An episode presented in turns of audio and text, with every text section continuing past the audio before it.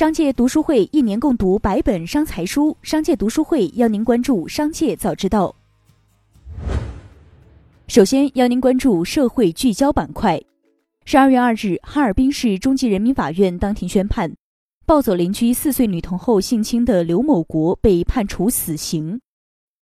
此前，八月二十九日，刘某国将四岁女童周某某从家门口骗走，一夜未归。导致女童全身多处重伤，下体撕裂。十二月一日，女童父亲称，孩子目前仍在 ICU 治疗。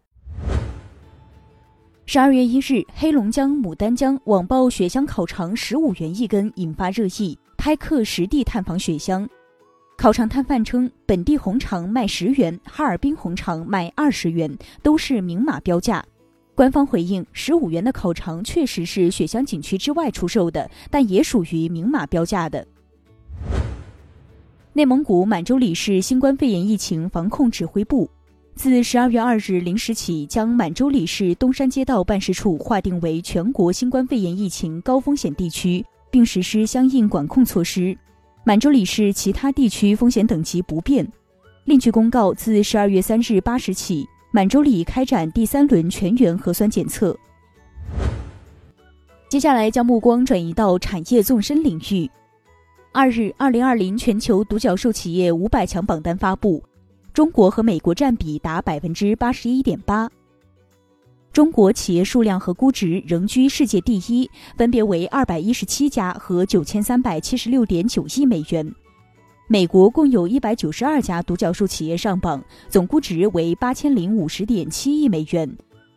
入选榜单前五的企业分别为 w a m o、字节跳动、阿里云、Infor、滴滴出行。近日，教育部印发通知，要求：一、做好高校毕业生就业创业工作；二、扩大退役大学生士兵专项硕士研究生招生规模；三、帮助有就业意愿的贫困生尽快就业。四、党政机关、事业单位、国企带头扭转唯名校、唯学历用人导向，各高校要建立用人单位招聘黑名单制度。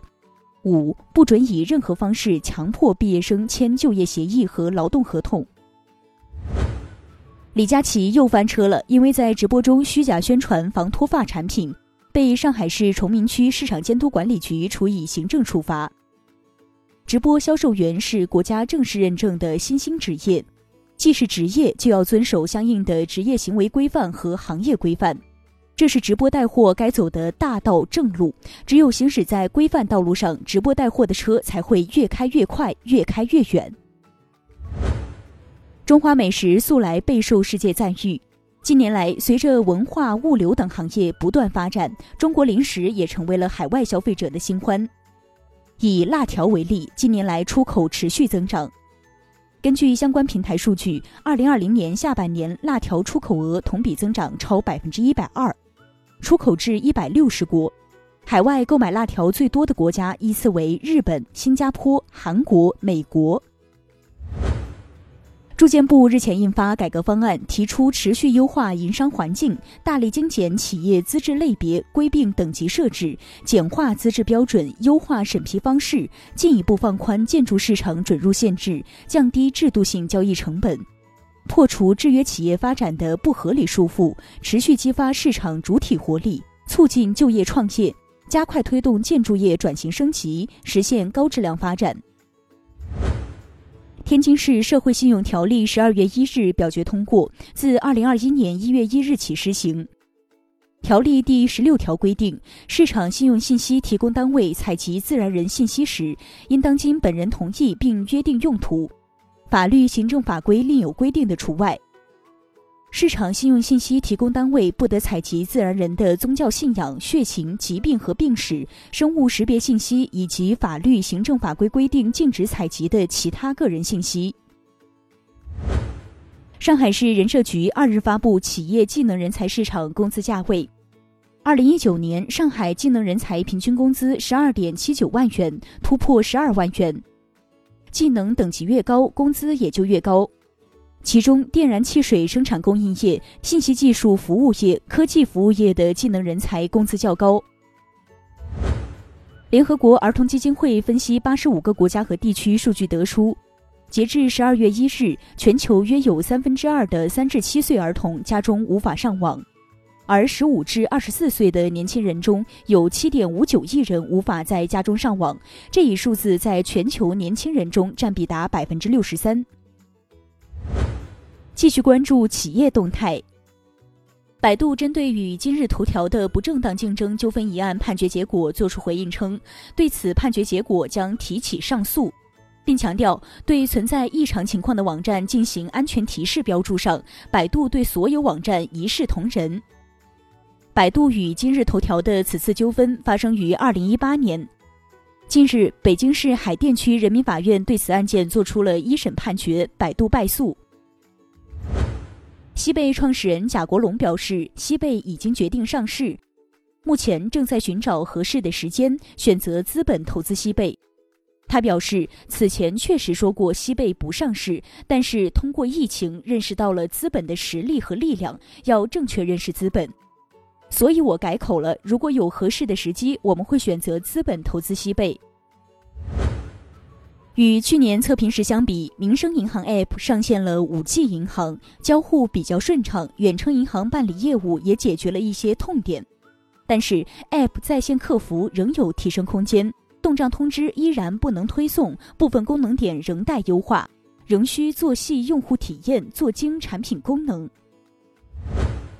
近日，香奈儿中国贸易有限公司新增一条行政处罚信息。违法行为类行为，因违反本法第二十八条第二款第二项规定发布虚假广告，被上海市静安区市场监督管理局行政处罚二十万元，并责令停止发布。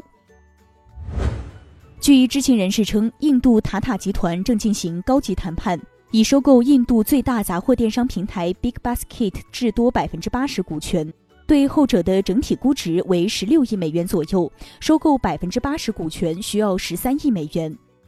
Big Basket 是一家得到中国电商巨头阿里巴巴投资的公司，目前阿里巴巴持有该公司的约百分之二十六股份。